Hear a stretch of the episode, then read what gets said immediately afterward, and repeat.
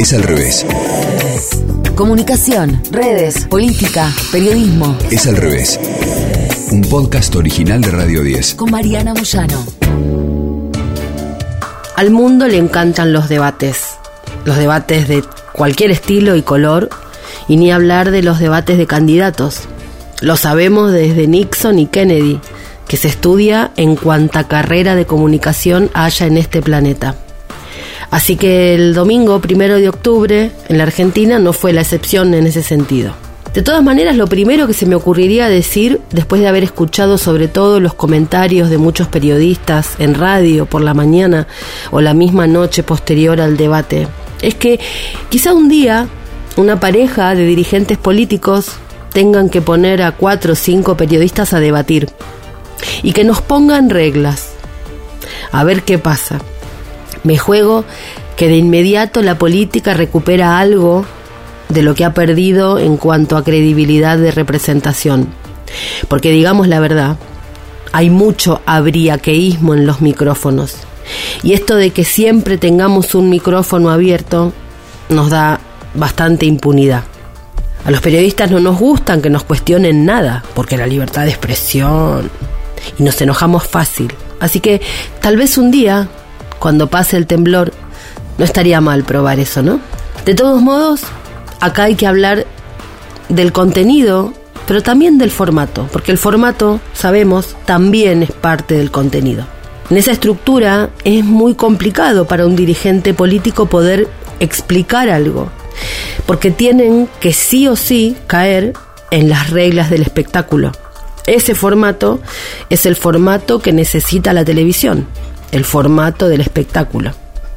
Si solamente dan a conocer sus propuestas, queda aburrido, la contracara de lo que necesita la televisión.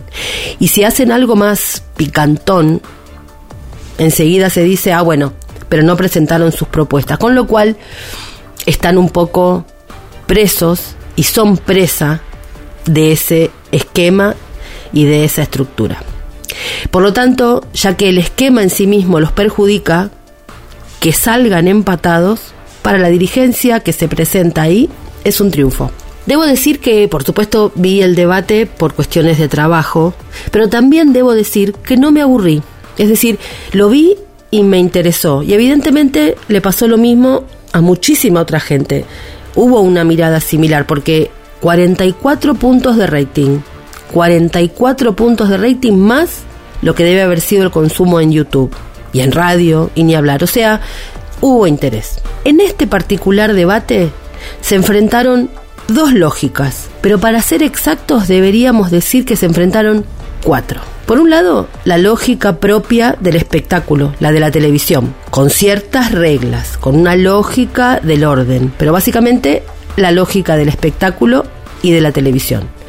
Por otro lado, la de la política, que necesita siempre un despliegue mayor en términos argumentativos. Pero además, en este debate en particular y por la figura de Milley, se enfrentaba además la lógica de la política que argumenta, explica y habla con la lógica profundamente emocional que Milley instaló en la Argentina y en esta campaña en especial. Entonces ahí hubo una primera novedad. Hay un dato que va en línea con esto, del impacto emocional que tienen los actos políticos. Sergio Massa decidió ir en auto a Santiago del Estero. El viernes se hablaba en el búnker y entre los dirigentes que acompañaban a Massa que iba a viajar desde la ciudad de Buenos Aires en avión, como viajaron todos los candidatos. Sin embargo, decidió no viajar en avión y viajar en auto con su esposa Malena, Malena Galmarini, por dos razones. Primero, para ir tanteando el clima con la gente que se iba cruzando en las estaciones de servicio. Y segundo, también como una declaración de principios frente a lo que había ocurrido con el escándalo Martín Insaurralde. Es un gesto de impacto profundamente emocional, pensado, pero emocional, como un gesto de contacto, de haber comprendido lo finito que está el hilo de la bronca con la política, lo contrario de la ostentación. Viajar en auto, la cosa rutera argentina, 1.200 kilómetros de ruta, algo profundamente de conocimiento nuestro, el mate, la compañía, el recorrido. Algunos datos de lo que sucedió en términos de conversación digital. Datos de la consultora Taquión.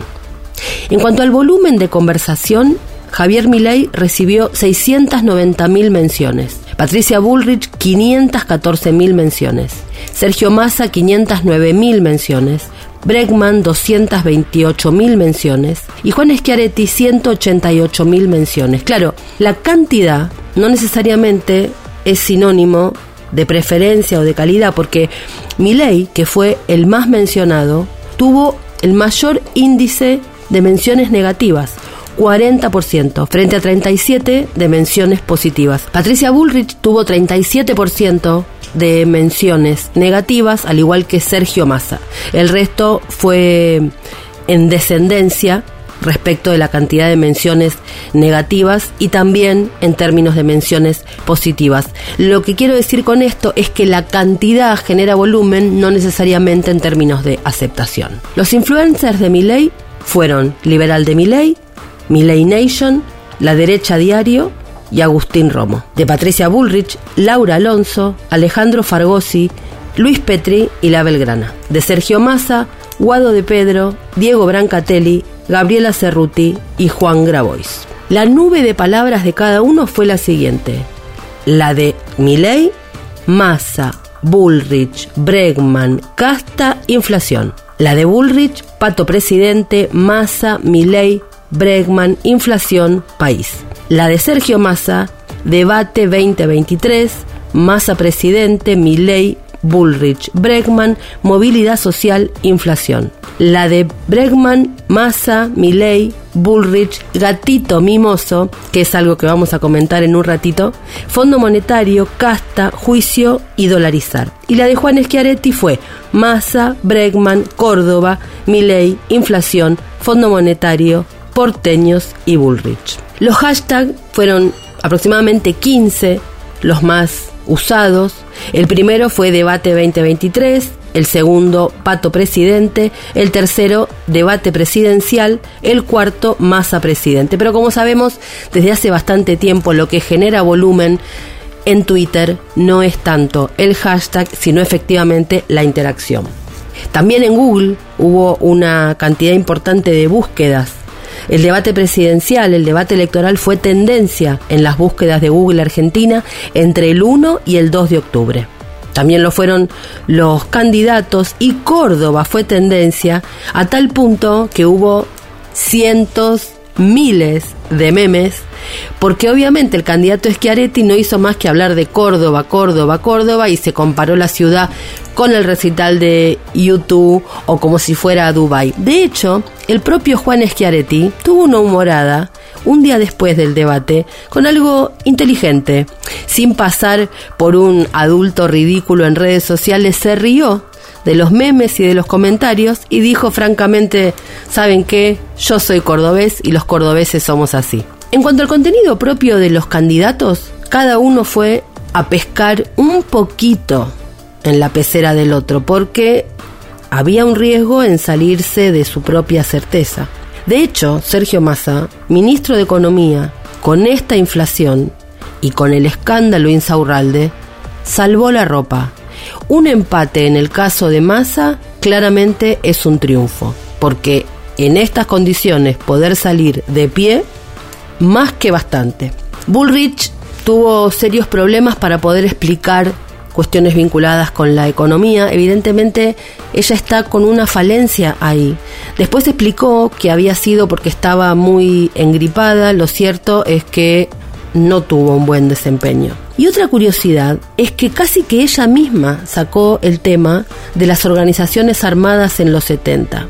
Dijo en un momento, yo estaba solamente en una organización juvenil. Si esto fuera Twitter, agregaríamos el meme de Wanda de inmediato.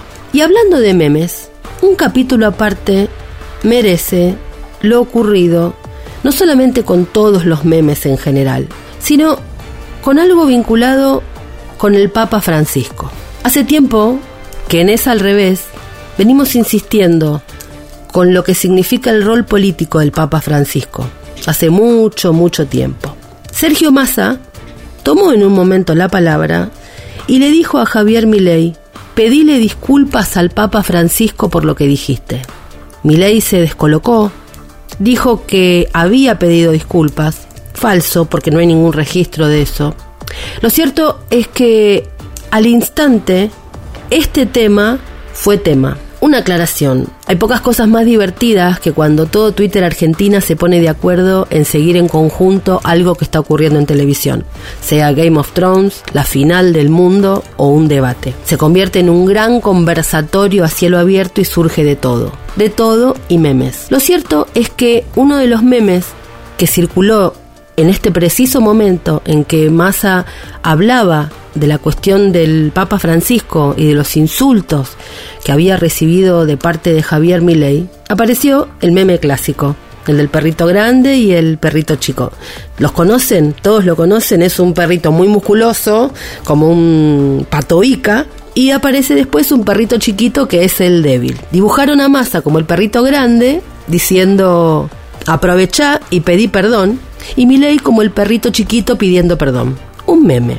Lo cierto es que me escribieron por privado y también ahí en público algunos libertarios muy molestos, algunos bien y otros un poco agresivos. No es cierto, Mariana, me dijo uno muy respetuoso. No es cierto que lo obligó a pedir disculpas. Y le digo, bueno, es un meme. Claro, pero no es exacto, me dice. Ok, es un meme. Y ahí aparece un primer síntoma. Es casi por lo único que realmente se ofendieron. Si es intrascendente, no les resulta importante y no es exacto, ¿por qué les molestó? Quizá porque meterse con el Papa Francisco no fue una buena decisión. Quizá porque el día anterior al debate Argentina había sido protagonista de una enorme manifestación a Luján. Quizá porque la fibra de vínculo de Argentina con el Papa Francisco no es una tontería y quizá también porque en la era digital nada es más poderoso que un meme. Algunos no libertarios, sino de otros espacios de la política, también se enojaron. Muchas personas que habían estado militando la separación de la Iglesia y el Estado, sobre todo cuando militaban por el aborto legal en la Argentina, se ofendieron en las redes sociales y empezaron a decir o que no era importante o que había que hablar solamente de la cuestión económica. Si eso es efectivamente así, ¿por qué estuvieron tanto tiempo militando la separación de la Iglesia y el Estado? Y si no es importante, ¿por qué generó lo que generó? Este debate respecto de lo que significó la palabra antiderechos en la Argentina, que se le aplicaba a diputados que estaban en contra de la interrupción voluntaria del embarazo y apoyaban a diputados que estaban a favor de la interrupción voluntaria del embarazo, pero que quizá adherían al pedido de deuda con el Fondo Monetario Internacional, crispó a la Argentina.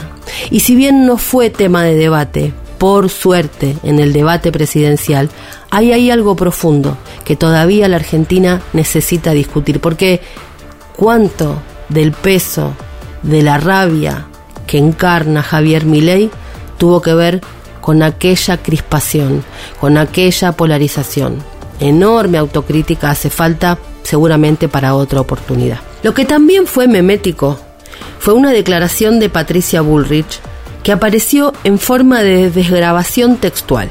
Leo. Voy a borrar del mapa la inflación Voy a poner orden en programa integral que solucione todos los problemas de la Argentina. Ese programa lo tengo.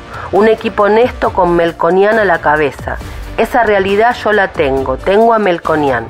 El tercero, el coraje que yo lo tengo. Por eso ustedes han inventado y siguen con la inflación. Vengo a eliminarla. Sin inflación, una casa no la compras.